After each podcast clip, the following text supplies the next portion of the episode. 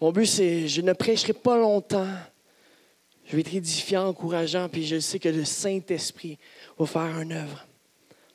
Se manifeste toujours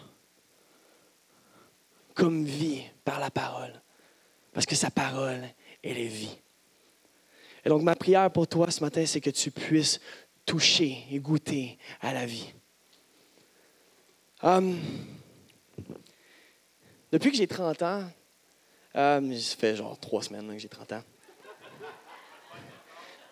Depuis que j'ai 30 ans, Dieu me donnait un, devoir. Puis dans cette année, je vais juste vous rentrer un petit peu dans, ma vie personnelle avec le Seigneur. Dieu m'a donné comme devoir d'étudier les chapitres qui ont le chiffre 30. Maintenant, je sais qu'il y a plusieurs chapitres qui ont le chiffre 30, mais pas les, les chapitres à la 30 pas les versets à la 30, mais les chapitres à la 30.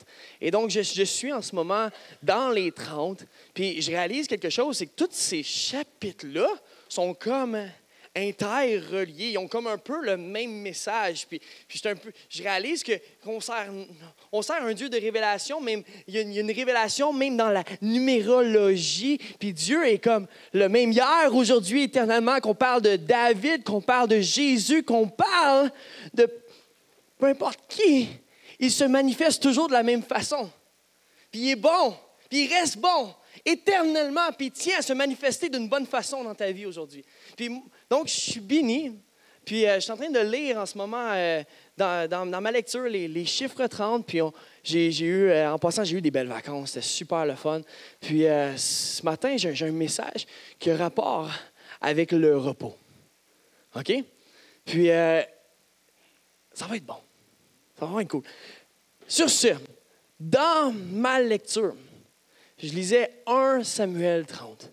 Puis, on, on va avoir quelques versets qui vont se qui, vont s'afficher là, mais juste avant que ça s'affiche, j'aimerais nous, euh, nous, nous, nous, nous, peindre un, petit contexte, nous amener un petit peu tous sur la même page. Dans le fond, le contexte des versets qu'on va lire dans 1 Samuel 30, euh, verset 6, c'est que David, combien connaissent David?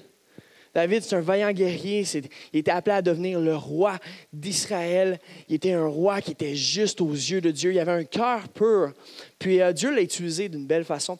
Mais David, dans, Samuel, dans 1 Samuel 30, euh, juste en passant, ça c'est dans, le contexte de ce qu'on lit en ce moment, ça c'est juste avant qu'il devienne le roi d'Israël. David, il est à la guerre, il est poursuivi par Saül à ce moment-là.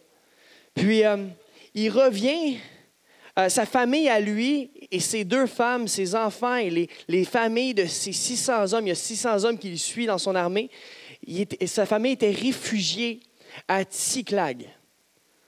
Puis euh, David revient, vous n'êtes pas obligé de le lire en ce moment, on n'est pas encore là. Tu n'es pas obligé de l'afficher, on va l'afficher dans quelques secondes, je veux vraiment que vous m'écoutez. David revient pour trouver Tsiklag brûlé et détruit. Puis, euh, il y a eu une invasion des Amalécites.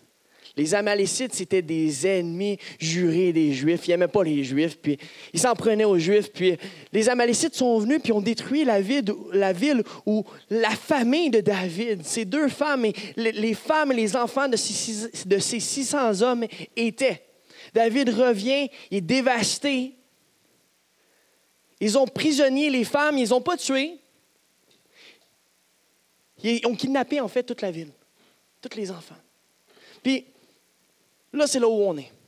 Dans 1 Samuel 30, on va le lire ensemble. Ça dit David fut dans une grande angoisse, c'est normal, car le peuple parlait de le lapider parce que tous avaient de l'amertume dans l'âme, chacun à cause de ses fils et de ses filles.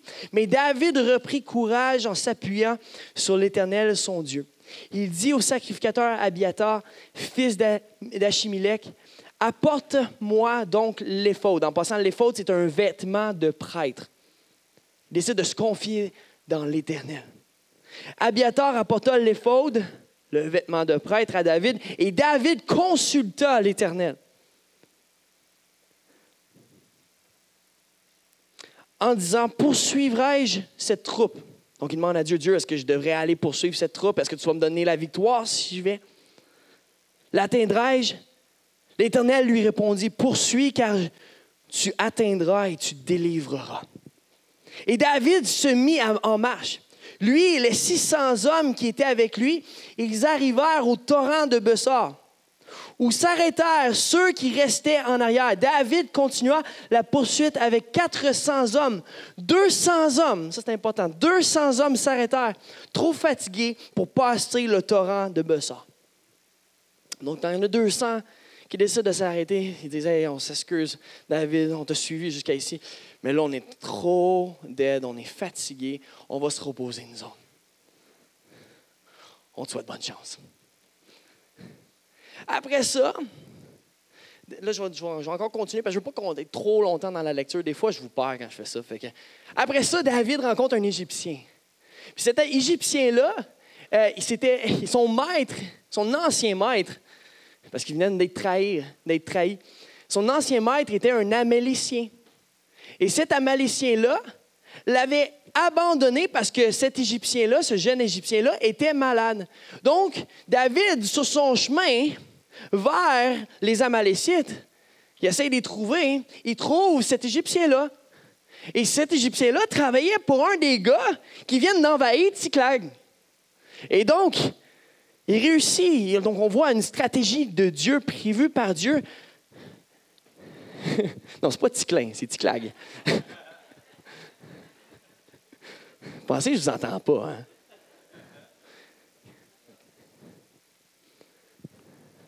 Donc, euh, David voit ça comme une stratégie de Dieu. Il se dit, ben regarde, livre-moi aux Amalécites et je te garderai en vie. De toute façon, le gars, il avait pas grand choix c'est du Godfather, là, c'est le parrain. Non, non. Bref, je vais rester concentré. David se rend, justement. Il retrouve les Amalécites, il retrouve ses familles. Il décide d'envahir et de se combattre contre toutes les Amalécites. Vous voulez qu'on le lise? Parce que la suite est super importante. Dans 1 Samuel 30, verset 25, ça dit David les bâtit depuis l'aube du jour jusqu'au soir du lendemain. Restez concentrés. Vraiment, ça vaut la peine. Et aucun d'eux n'échappa. Là, on parle des Amalécites. Excepté 400 jeunes hommes qui montèrent sur des chameaux et s'enfuirent.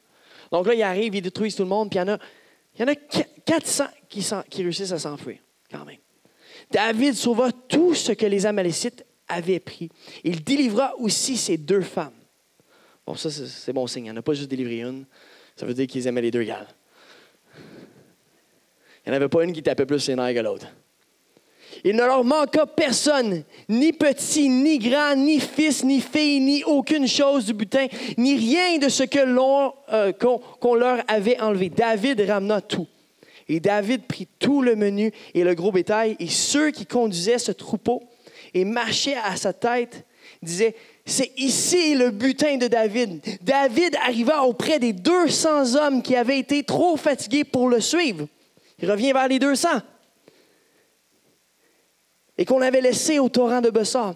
Ils s'avancèrent à la rencontre de David et du peuple qui était avec lui. David s'approcha d'eux et leur demanda comment ils se trouvaient. Tous les hommes méchants et vis parmi les gens qui étaient allés avec David prirent la parole et dirent, puisqu'ils ne sont pas venus avec nous, nous ne leur donnerons rien du butin que nous avons sauvé. Sinon, à chacun sa femme. Bien sûr, on va leur donner leurs femmes puis leurs enfants, qu'ils les amènent, qu'ils les amènent et, s'en aillent. Mais David dit, n'agissez pas ainsi. Mes frères, au sujet de ce que l'Éternel nous a donné, car il nous a gardés, il a livré entre nos mains la troupe qui était venue contre nous, et qui vous écoutait, et, et qui vous écouterait dans cette affaire. La part doit être la même pour celui qui est descendu sur le champ de bataille et pour celui qui est resté près des bagages. Ensemble, ils partageront. Ils en fut ainsi dès ce jour et dans la suite. Et l'on a fait de cela jusqu'à ce jour une loi et une coutume en Israël. David, c'est un bon roi. Ils font partie des notes. Il dit, on va non seulement leur donner leurs femmes, leurs enfants, mais on vient, on vient d'envahir un peuple qui nous avait justement oppressés. On a, repris, on a non seulement repris nos richesses, mais on a, on a maintenant leurs richesses. On va séparer ça égal. Pensez-y bien. Si on se met à la place des combattants et des héros dans cette histoire, les 400 qui sont allés avec David pour se battre, c'est un petit peu injuste qui se passe. C'est comme si toi, tu allais travailler, mais c'est ton voisin ou ta soeur ou ton frère qui récoltait une partie de ton butin. Ils n'ont rien fait pour récolter ce trésor-là. Mais pourtant, ils l'ont. Moi, David, j'étais à côté de toi. À un moment donné, quand on se battait, je t'ai même fait un clin d'œil. Je t'ai dit, regarde comment je le tue, c'est malécite. C'est un peu saignant matin, désolé. Il y en a qui me regardent oh my gosh.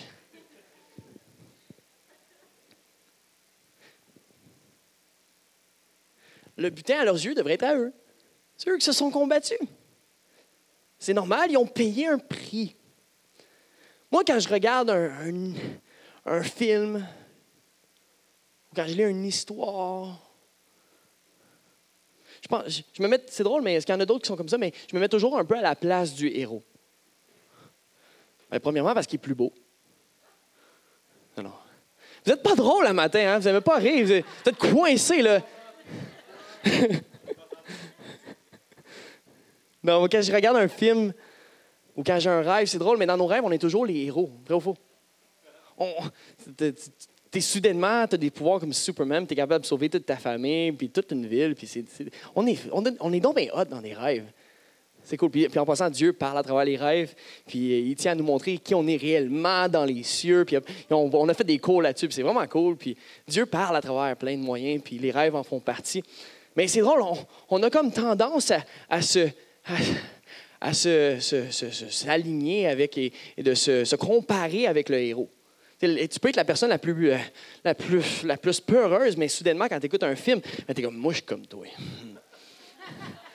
Moi aussi, j'aurais fait la même chose. j'aurais tellement fait la même chose. Puis après ça, tu vois le monde courir dans une scène d'action. Tu es comme, pourquoi ils courent? Come on! Vous êtes chiés dans mes mal. Tu sais pas, tu pas à leur place. Suivez ce qu'ils vivent. Peut-être que toi aussi, tu ferais partie de la fuite. Des gens qui fuient. Maintenant, ce que, ce que, ce que Dieu m'a dit, sur ces versets-là, parce que je regardais cette histoire-là, j'étais comme, comment, c'est non mais hot comme histoire, David. Moi, je veux faire partie des, je, faire partie de, cette troupe-là, de ton armée du Seigneur qui se combat à fond, puis qui, qui, est hot. Puis Dieu m'a dit quelque chose d'assez spécial, puis j'étais comme, OK, c'est vraiment de même que tu veux que je lise, Seigneur? Ce que Dieu m'a dit, c'est, tu n'es pas David, ni les 400 qui sont allés à la guerre. OK? Toi, tu n'es pas celui qui doit se battre, ni celui qui a vaincu. Tu n'es pas le héros dans mon histoire. OK. Dans cette histoire, tu es celui qui doit apprendre à se reposer. Dans cette histoire, tu es celui qui doit laisser Dieu faire sa job. C'est toi qui es plus faible et fatigué, qui as besoin de dépendre sur Dieu. Maintenant, moi, je me parle à moi.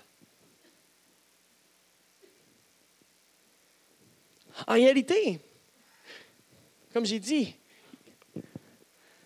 Jésus est le même hier, aujourd'hui, éternellement. Dans l'Ancien Testament, on voit des reflets et des prophéties messianiques à travers toute la parole cette histoire est pour nous un parallèle. Et David est en fait un reflet de la personne de Jésus. Nous sommes, tout le monde ici, un peu ces deux sangs qui doivent apprendre à se reposer à Bessar.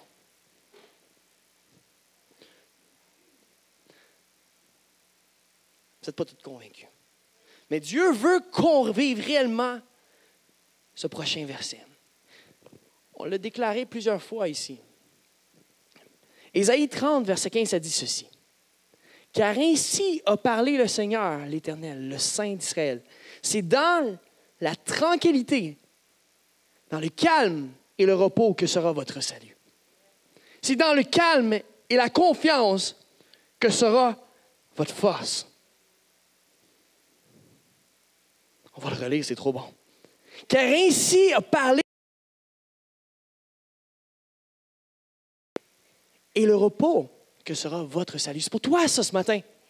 C'est dans le calme et la confiance que sera ta force. Le titre de mon message s'appelle Le calme, le repos et la confiance. On a besoin de vivre le calme, le repos et la confiance. J'ai trois questions importantes pour toi aujourd'hui. Lors du combat, dans ta vie, parce que la vie est souvent un combat, mais lors du combat, es-tu calme? Es-tu reposé? Es-tu confiant que Dieu est là? Pense, pensez-y, prenez une seconde. Pense, pense, pense-y vraiment. Fais une petite introspective. Lors de ton combat, lorsque la tempête se lève, c'était peut-être un matin quand c'était le chiard, juste habiller les enfants puis se dépêcher pour être à l'heure à l'église. Lors de ce combat, es-tu calme? Es-tu reposé? Es-tu confiant que Dieu est là? Car cette histoire est pour nous. Jésus, c'est David dans cette histoire. Et la loi, c'est les 400. Et nous sommes les 200 à Bessar. Jésus est allé, non mais comprenons-le ce matin, Jésus est allé jusqu'aux enfers combattre pour nous. Il a vaincu la mort. Il a payé un prix qu'on aurait dû payer. On aurait dû être sur une croix, crucifié pour notre péché. Jésus n'était pas pécheur, nous sommes pécheurs rempli de, de grâce humaine. Jésus est venu nous laver, nous purifier, nous rendre blancs comme la neige par son sang, par son prix. Est-ce que ça reste une réalité dans ta vie aujourd'hui? Parce que si c'est une réalité, tu vas te mettre un petit peu moins âgé par tes propres forces, mais tu vas te mettre à marcher par l'Esprit. Et soudainement, tu vas commencer à voir des résultats de l'esprit et ça va devenir calme, reposant et dans la confiance. Jésus a tout accompli. Je l'ai dit tout à l'heure. L'œuvre est déjà accomplie, tout est accompli. On est dans la suite de ces événements-là. Notre position est à Bessar lors de ta bataille et après la bataille. Vous savez, c'est inné chez l'être humain de se mettre de la pression qui ne nous appartient pas. C'est inné chez nous. On est fait comme ça. C'est drôle, mais je, je, quelques semaines, j'étais dans le corps et de sable avec mes enfants, puis je jouais avec ma fille Siloé. Puis j'ai réalisé que c'était inné dès son jeune âge de se mettre à travailler. Je, la voyais faire, elle faisait des, des châteaux, puis ne fallait pas toucher au château, il ne fallait pas avoir du fun. C'était un boulot qu'elle s'était donné. Tout, tout ce qu'on fait, on le fait d'une façon performante. Tout ce qu'on fait, non, mais pensez-y. Moi, après ça, je pense à ma fille, dernièrement, elle, a commencé à jouer avec, avec sa cuisinette, puis elle, cuisine à fond. Il ne faut pas la déranger parce qu'elle vient nous dire Moi, je travaille, je suis en train de te faire des biscuits. C'est comme si elle, était, elle est dans un mode déjà performant. Puis, puis t'inquiète, je ne suis, pas un père dur, puis je suis pas en train de dire, il faut que tu performes, faut que tu fasses des biscuits à ton père. Puis là, je ne veux pas lui mettre de la pression. Mais j'ai réalisé, j'ai remarqué que dès notre jeune âge, on, c'est limite inné chez nous de ne pas être dans le repos. Quand elle joue avec ses Barbie, elle les fait travailler. Bon, mais Barbie, tu vas aller au travail, Puis Barbie, ben là, tu vas faire ci, puis là, tu vas aller faire les courses. Puis on, dirait tout est un travail, tout est une job. Je dis, est-ce que tu peux juste, comme, je réalisais, nos enfants ont, du, fun à travailler. C'est cool. Après ça, est-ce qu'on leur apprend le repos? Comprenez ce que je veux dire, là? On est appelé à vivre le repos, mais c'est inné chez l'homme d'être constamment dans un mouvement de travail. C'est correct, ça reflète nos, nos, passions sont souvent dans notre travail, puis on est appelé à vivre de nos passions. Là, je ne parle pas de ça. Vous comprenez ce que je veux dire? Les 400 soldats condamnaient les 200. La loi nous avait condamnés d'avance aussi. On n'était pas capable de l'accomplir. C'est d'ailleurs pour ça que Dieu, le Père, a envoyé son Fils Jésus pour accomplir la loi. Jésus a tout accompli. Donc, hein, ça, ça l'inclut tes, tes, petites performances, tes, tes, actes à toi. Maintenant, un chrétien doit accomplir des actes, mais ça doit être des actes dans le repos qui donnent gloire à Jésus. Et maintenant, l'ennemi, ce qui se passe, c'est qu'il essaie il cherche à utiliser la loi pour nous condamner et nous faire sortir du lieu propice qui nous appartient. Et ce lieu-là, c'est Bessar. C'est un lieu de repos. Vous allez voir ce que je vais avec ça.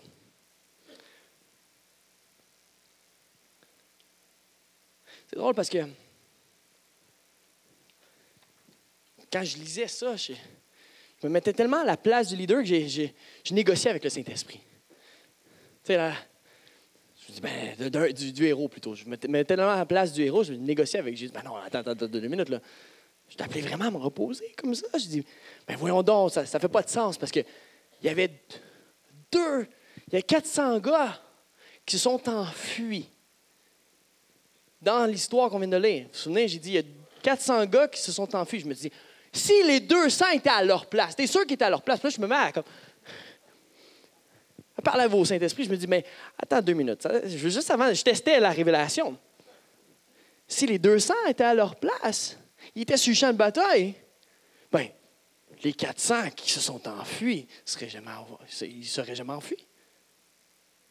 Puis, le Saint-Esprit me, me dit quelque chose d'assez spécial. C'est moi qui avais permis que ces ennemis-là s'enfuient. Il y a une raison en passant pour que les autres ennemis d'Israël entendent parler du carnage qui s'était passé. Et pour qu'il y ait peur. Si tu es dans le repos, dans le lieu de repos, et que Dieu combat pour toi, il s'assure que non seulement que, que, tes ennemis d'aujourd'hui aient peur, mais que même tes ennemis qui, qui planifieraient peut-être t'envahir demain ne se retrouve jamais sur ton chemin. Ça, j'ai trouvé ça hop. Là, je, me suis dit, OK, that's Saint-Esprit, je vais le prêcher, ce message-là. Tu as raison, il faut être dans le repos. Je le sais, c'est dans le calme et le repos. C'est de là que viendra notre salut. Quand tu te reposes, tous tes ennemis fuient. Même tes ennemis de demain deviennent intimidés par toi et décideront de te fuir. Ça, veut dire que pour toi, ça veut dire que le chemin est libre. Tu n'as pas à fuir pour ta route de demain. Tu n'as pas à avoir peur, plutôt. Lorsque ces deux sangs se reposaient, David combattait. Dieu combat. J'ai commencé par, te dire ça ce matin. Dieu combat pour toi. Il a un butin. Mais es-tu calme, au repos et dans la confiance? Il y a un butin qui veut te donner. Mais es-tu calme, au repos et dans la confiance? Il y en a, vous êtes content d'entendre ce type de message-là parce que vous dites, bon, la titre, j'ai plus rien à faire. Merci, preacher, je peux masser sur mon bang. Les bénédictions vont tomber du ciel. Alléluia. C'est pas exactement ça que ça veut dire. On va parler un petit peu. C'est quoi marcher dans le calme et le repos bientôt? Ce que Dieu veut renforcer, en tout cas, c'est par nos faibles forces, on ne peut pas y arriver. Par tes faibles forces, tu ne peux pas y arriver. C'est impossible parce que le plan de Dieu est plus grand que toi. Sans Dieu qui combat pour nous, nous sommes insuffisants.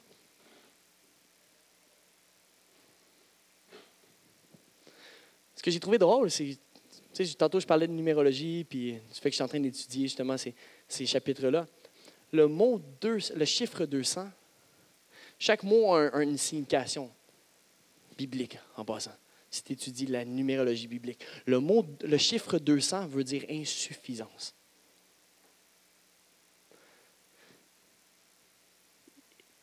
On est ces 200-là. Nous sommes insuffisants sans Dieu qui combat pour nous. Maintenant, comment être dans le calme et le repos et la confiance? Comme, j'ai dit concrètement, ça ne veut pas dire que tu n'as rien à faire. Ce que ça veut dire, c'est quand tu t'inquiètes, plutôt, c'est tu es appelé à te reposer. Quand tu t'inquiètes, repose-toi. Quand tu te bats, bats-toi avec les bonnes armes. Il y a des armes que tu n'es pas supposé d'utiliser, que tu utilises en tant que chrétien, mais qui n'ont rien à faire dans tes bras. Là, on parle, je parle en métaphore en même temps, en passant. Ta plus grande arme, c'est ta être ta louange. Tantôt, j'ai, j'aime étudier les sens des choses. Puis, Bessard, c'est drôle, OK? Fait que eux, ces 200-là, hein, je crois pas que c'est un hasard qui s'arrête à la ville de Bessard. Est-ce qu'il y en a qui savent c'est quoi que Bessard veut dire? C'est quoi la ville de Bessard? C'est une ville où les Lévites habitaient. Les Lévites, c'était une tribu d'Israël qui louait. Ils étaient en charge de la louange à l'Éternel. Je ne crois pas qu'il y a de hasard ils se sont arrêtés à Bessar. Et Bessar, ce n'est pas seulement un lieu de repos, mais c'est devenu un lieu de louange pour cette troupe qui était fatiguée. Des fois, on a, ben, fait pas des fois, on n'a pas le choix de s'arrêter au lieu de Bessar pour vivre notre percée, notre victoire. Tu n'y arriveras pas autrement. Es-tu dans le calme, le repos et la confiance? Si tu es dans le calme, le repos et la confiance, mais soudainement, ton, ton tracas, ton souci n'est plus si important que ça. Tu vas te mettre à opérer comme Dieu t'appelle à opérer parce que tu vas être dans un moment de louange. Tout ce que tu vas faire va se mettre à plaire à Dieu. Et quand je dis louange, ça ne veut pas dire nécessairement d'être dans ta chambre en train de dire gloire à Jésus, Alléluia. La louange, c'est plus que des chants. Tu es appelé à vivre un lifestyle, un style de vie de louange. Ça veut dire que tu es appelé à délaisser les choses que Dieu ne veut pas que tu touches et que tu es appelé à, à, vivre le plan de Dieu jour et nuit. Tout ce que tu fais est appelé à être une louange, une question pour ta vie. C'est une question super importante. Il y a un verset qui dit, Tout est permis, mais tout n'est pas utile. Je vais le redire. Tout est permis, mais tout n'est pas utile. Est-ce que tu mets ton focus sur ce qui est utile? Si ce n'est pas utile, ce n'est pas une louange. Et donc, ça ne glorifie pas Dieu. Et si ça ne glorifie pas Dieu, tu ne vivras pas une victoire. La victoire vient de notre louange. Nous sommes appelés à marcher dans sa sainteté dans notre âme, dans notre corps et dans notre esprit. On n'est pas appelé à être divisé. Est-ce que ça fait du sens ce matin? Bessar, c'est une vieille ville de Lévite. C'est pas un hasard. Nous devons reconnaître que notre position, lorsqu'il y a une bataille, c'est à Bessar. C'est dans le repos, dans le calme le repos, la confiance. Quand on est confiant, confiant, on glorifie Dieu, no matter what, peu importe la situation. La louange, c'est tout simplement faire ce que Dieu veut qu'on fasse. C'est pas juste de chanter. J'ai d'autres questions pour toi ce matin, puis je vais, bientôt terminer. Quand la bataille se lève, dans ta vie. On va, on va regarder quelques sphères où est-ce que la bataille peut se lever. Quand la bataille se lève dans tes finances, restes-tu toujours aussi généreux? Restes-tu dans la louange avec tes finances? C'est une clé pour vous ce matin. C'est une clé pour certains d'entre vous ce matin. Votre victoire, vous allez réellement la vivre quand vous vous mettez à louer Dieu avec vos, finances, peu importe la bataille.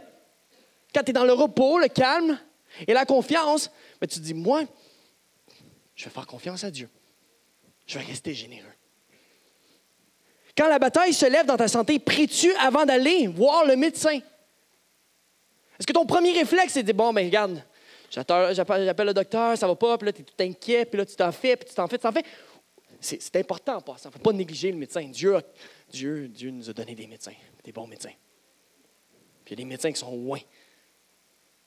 Mais, est-ce que c'est. Ma, ma première question, ma question pour toi, c'est est-ce que c'est ton premier réflexe? Ou est-ce que ton premier réflexe, c'est d'aller voir Jésus, qui est le grand médecin? Quand la bataille se lève dans ton couple ou avec tes enfants, dans des conflits, chiales-tu à gauche, à droite, en avant, en arrière, à Dieu, aux anges, à tout le monde? Ou laisses-tu Dieu combattre? Est-ce que, est que, tu le glorifies quand même? Mais on a parlé souvent de déclaration, mais la déclaration, c'est quelque chose qui doit réellement être ancré en nous. À place de chialer, mets-toi, continue à déclarer qui Dieu appelle la personne à côté de toi à devenir, à place de juste regarder et chialer sur les fautes. Puis avant même de chialer envers ton, ton voisin, commence aussi à regarder ce qui se passe de peut-être négatif dans ton cœur qui t'appelle à changer.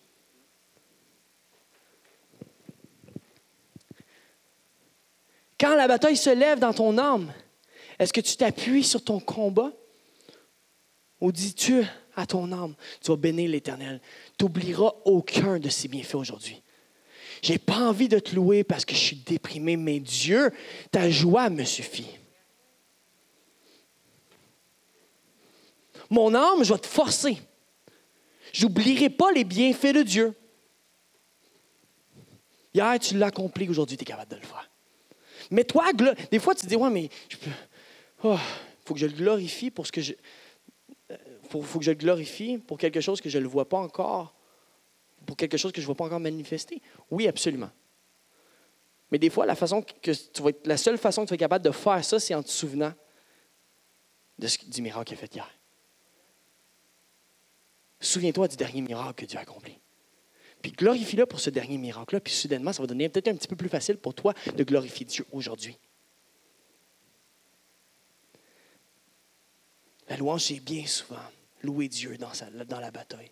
C'est se reposer à Bossard, près des eaux paisibles.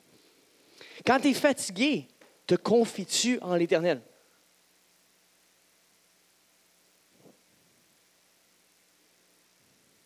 Si tu pas de force, c'est correct, c'est Dieu qui va combattre.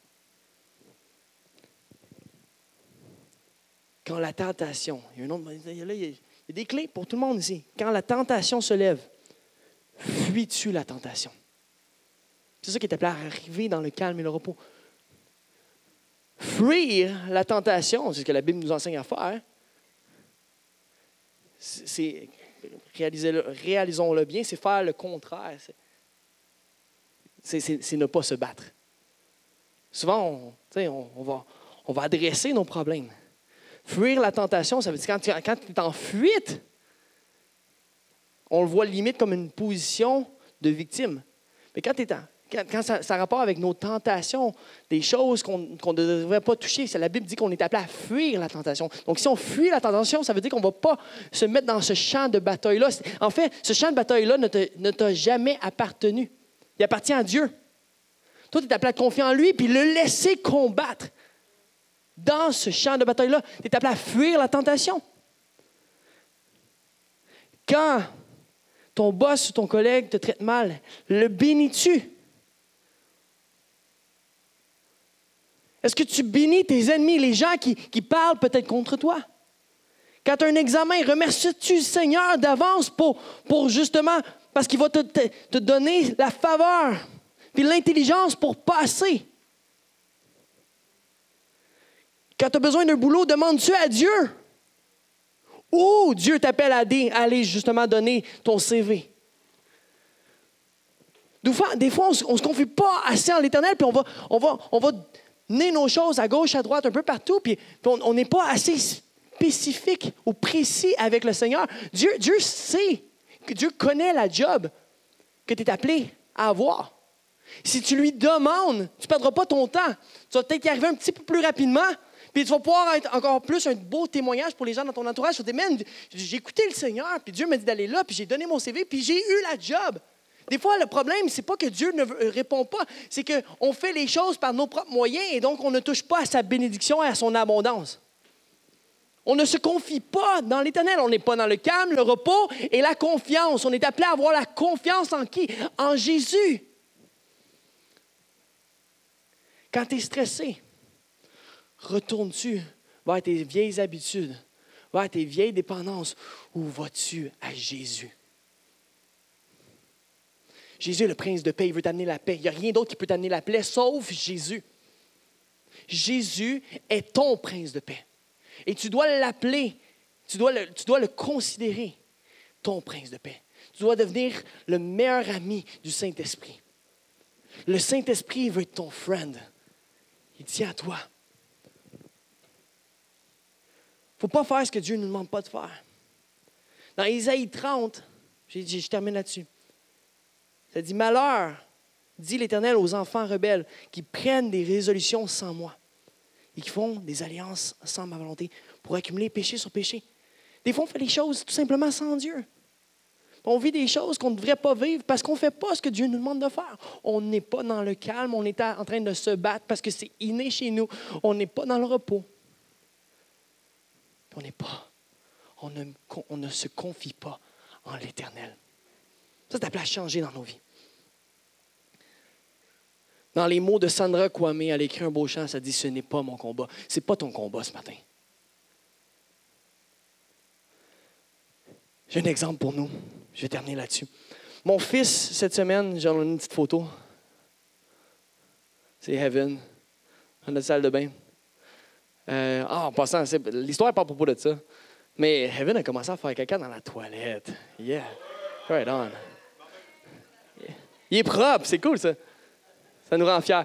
Mais vous le voyez à côté de, l'étagère. C'était ce matin, j'ai pris cette petite photo-là. Puis euh, cette petite étagère-là, Ikea, ben, on, l'a montée ensemble. Puis euh, lorsque je montais l'étagère, c'était cool parce que vous voyez, il y a des petits poteaux, des petits poteaux de métal, puis tout ça. Puis Heaven, son, son instinct avec des poteaux puis oh, euh, aux épées. Puis à un moment donné, ils prenaient même comme des, des, baguettes de drum, puis se mettaient à fesser sur le lit. Puis là, calme-toi, deux secondes. Puis là, j'ai essayé de, de, le rendre utile, puis je voulais pas le, vexer ni le, ni le rejeter. Donc, j'ai dit, viens faire ça avec papa. Puis là, j'ai essayé de, de, lui donner de l'importance. Donc, ce que j'ai fait, c'est l'étagère était à moitié montée. Fait que j'ai dit, ah, Heaven, j'ai besoin que tu tiennes le, poteau pour papa. il, était solide, le poteau. Il n'avait pas réellement besoin de le tenir, mais ça, lui donnait un but, un objectif. Là, tout à coup, j'y donnais le prochain outil que j'étais supposé d'utiliser, ou le, prochain morceau, puis je lui mettais dans sa main. Je dis Là, quand papa va te le demander, tu, me le donnes. Il y a deux ans et demi, il répondait très bien. Il était un petit peu plus facile que là, quelques temps. Puis, euh, fait que c'est bon. puis là, on est en train de monter ce, petit étagère-là pour notre salle de bain. Puis, euh, à coup, euh, on l'a terminé. Puis il était tout content. Il court. J'ai fait l'étagère avec papa. Puis puis euh, j'ai dit, ben bravo, merci, on l'a fait ensemble. Puis là, Silo est venu lui dire, ah bravo, Heaven, t'as fait l'étagère avec papa. Puis j'ai comme compris quelque chose. Puis je, le savais, mais ça, m'a encouragé. Puis aux yeux des autres kids, s'il y avait eu sa garderie qu'il voyait faire, Heaven, c'était un vrai king qui faisait un étagère avec son papa. Il n'a rien fait. Absolument rien fait. Mais lui, il ne sait pas. Je ne sais pas le type de conversation que les enfants de deux ans et demi ont à la crèche ou à la garderie au CPE, mais je suis convaincu que le lendemain, hier, j'ai fait un étagère avec mon père. Elle tient solide à cause de moi. je suis plus fort que toi, et puis mon père est plus fort que le tien. Vous voyez, regarde la joie, il est tout content de prendre une, photo à côté de son étagère, puis il fait le, le petit piece. C'est un peu nous, ça. On est ce kid-là. Et Dieu combat pour, pour toi. Combat pour moi. Le bug, c'est que si on ne fait pas ce que notre papa nous demande de faire, c'est inné chez nous, on va se mettre à jouer au sable laser, puis aux baguettes de drum, puis on va se mettre à faire un gauche à droite, puis c'est pas comme ça. Nous, on sait, nous, là, parce qu'on est adulte, puis on est mature. C'est pas comme ça qu'on montre un étagère. Mais des fois, on agit comme ça dans nos vies. Des fois, avec le scénario qui est devant nous, placé dans nos vies, on, joue à baguette de drum quand on est supposé tourner. On dit, mais pourquoi ça marche pas? Ça marche jamais. Puis j'ai beau me combattre, puis ça, marche jamais mon affaire. Puis là, on se fâche, puis on, on, on devient même fâché après Dieu. Puis Dieu est comme, hey, buddy, tiens ça. tu fais une bonne job. Lâche pas. Hey, donne-moi le prochain outil. C'est moi qui vais le tourner, en tout cas. Il nous fait confiance.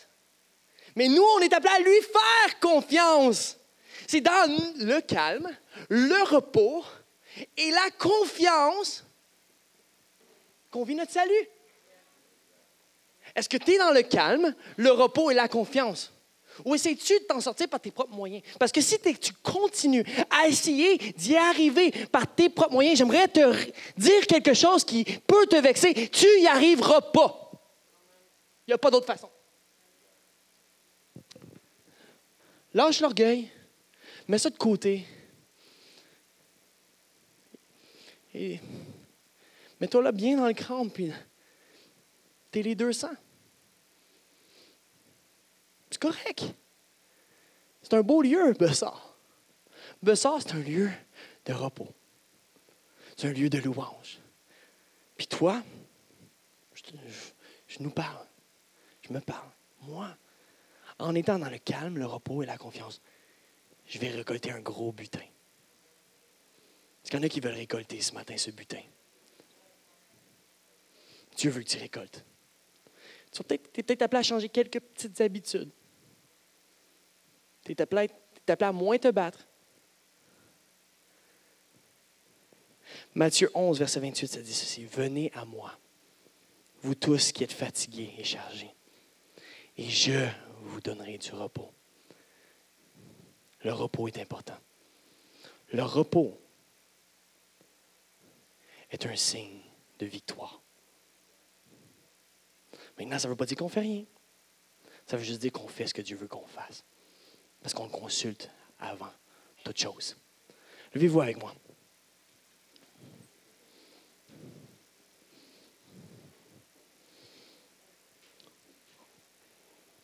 On va prier.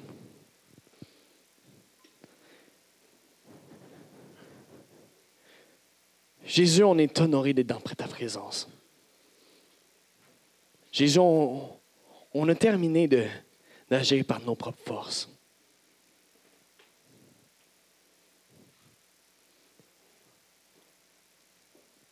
Jésus vient nous enseigner à être plus comme on est appelé à l'être.